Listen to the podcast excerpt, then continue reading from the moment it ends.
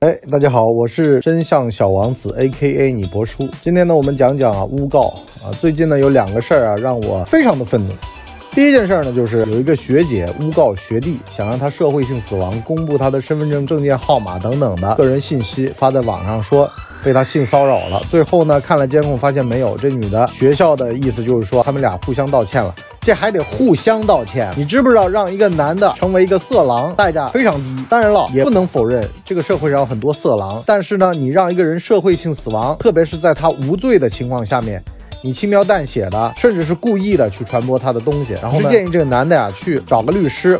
写个诉状去告他诽谤，这玩意儿肯定超过五百条了，现在全网都知道。第二个事儿呢是去舟山吃饭，一结账两千来块钱，完事儿呢就上网发帖说碰到黑店了。舟山浙江，舟山我是今年去的比较多，螃蟹的价格呢是一月一变，刚刚开渔节的时候螃蟹特别便宜。完事儿呢十月份吧，我记得我们再去吃这螃蟹就达到了一百多。我后来仔细看了那个消费单，除了这个红鱼螃蟹。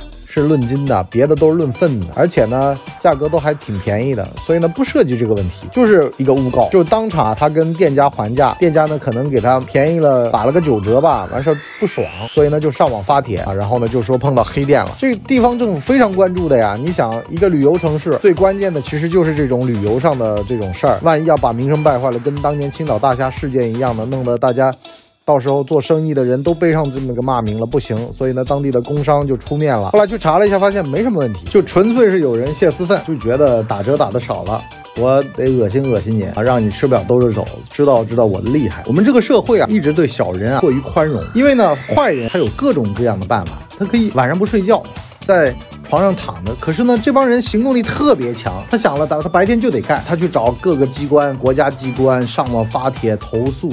甚至呢是不知道从哪儿能要到你的身份证号码，各种各样的途径。可是呢，老实人呢又没本事，我就气啊！好人都把坏人给惯出来，坏人呢都是好人给养出来的，一样的道理。你如果他上社会的时候经历过一些毒打，你觉得他会去做坏人吗？他肯定是食髓知味。我一个哥们儿就跟我讲啊，他说他们当年碰到好多那种职业的来碰瓷儿的，当年都是一个个商家给他养大。这商家怎么养呢？你想啊，刚开始卖淘宝，买了个东西，发现呢里面的东西不行，跟店家聊，店家说，哎呦。息事宁人，我替你点钱吧。啊，你别闹了啊，不就是这个？然后他一看，哎，还能来钱，哎，那就专业干这个好了。当中呢也碰上过软茬硬茬，反正呢很多的店家嘛，他在明，你在暗，你来直接打他的假。啊，有的时候呢，你挑个错总是正常的，特别是中国的商家啊，好多时候由于流水做的大了嘛，他也不在乎这仨瓜俩枣，赔你个百来块钱，至少呢换我的店铺的安稳。有的店铺就直接被他投诉的关掉了，那不是损失大了吗？两三天的流水。我前几天看那个半佛仙人说他当年开店那个经历，不就这样吗？他说他当年店店里面呢，为了省事儿，我们现在杭州这个餐饮不都是要业主委员会同意开店的吗？因为你这个油烟噪音都会影响到住户的。我们这儿就有一个住户。当家一家一户的敲门上去找人签字，说我这个黄焖鸡米饭啊开不下去，你们得签字，签字同意了之后呢，他才给我续执照，否则的话没有这份楼上的住户的同意书，我们这儿不给办。就对民生非常关注杭州，那么就导致了一个问题，业主委员会吧，他来收这个钱，收完了之后吧，又分裂出来一个业主委员会，又得给钱，给完钱嘛，又来个物业，物业说我们也得要钱。好了，因为呢，物业发现这是个软柿子啊，好捏，你看嘛，由于你第一笔钱给出去了。所有的人都变成坏人，本来呢好好的啊，你如果啥钱都不给你，按照章办事儿，照规矩来，啥事儿都没有。这会儿呢，反倒是你成为了大户，狗大户，大家都来吃你的打火，土豪分田地就来了。所以呢，这个事儿啊，其实很简单，就跟这个事儿的模型是一模一样的。我以前跑到路边吃一个路边摊，这种饭摊儿，有的会外摆嘛，外摆不是能够拓展他自己的这个营业范围嘛，营业面积嘛。完事儿就有一个乞丐过来了，我也觉得好心嘛，完事儿呢就把鸡腿给他了，他说。一盘有三个，你干嘛给我一个？我当场就愣了，我在想，我靠，大哥，你是没挨过打呢？完事儿我就把店家叫过来，我说店家，你这鸡腿是要我付账还是他付账？我说他要三个，店家马上就把他赶走了，说你什么玩意儿啊？啊，你有病吧？对，其实就是这么个道理。好人啊，不要太好啊，碰到这种事儿，大胆的予以还击。那些做生意的人其实也一样，你一定要坚持你的原则，你必须得有原则，你没有原则，所有人都会幻化成坏人。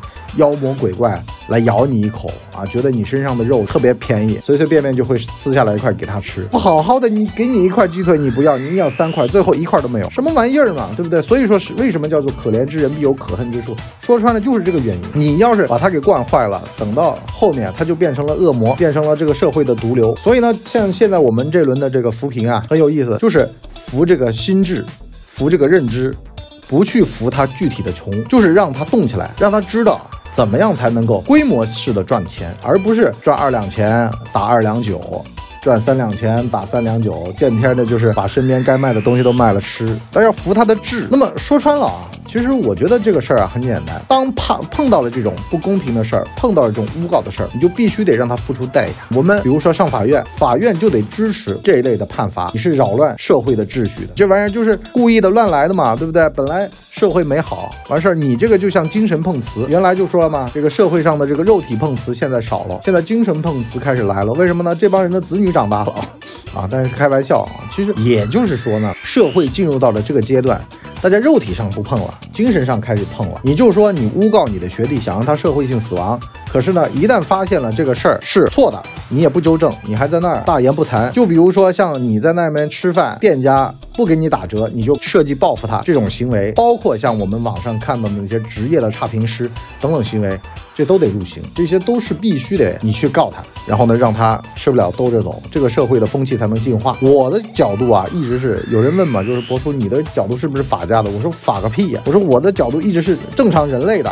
我从来没有读过什么法家呀，什么道家呀，我没读过，我没读过书，我没读过多少书。有人问啊，博叔，你一年读多少书？我说从来没读书，我不是樊登，我是从来不读书的。我人家说了嘛，不学无术啊，我是不学有术的博叔。什么意思呢？其实啊，说穿了，咱们不关注那些具体的一个一个的学说，我关注的是具体的一个一个的事件。从这个事件当中，大家能够总结出什么教训，这就够了，好吧？我们今天就先到这里，感谢大家的三连和关注，希望大家在公屏里面打下“博叔牛逼”这四个字。好了，今天就先到这里，我们下期见，拜拜。